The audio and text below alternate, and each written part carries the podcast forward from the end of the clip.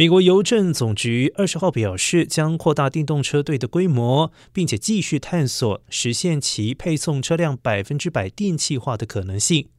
美国邮政总局表示，打算在二零二八年前部署超过六万六千辆的电动车，预计到了二零二八年，专门打造下一代配送车辆的数量将增加到至少六万辆，其中至少四点五万辆是电动车。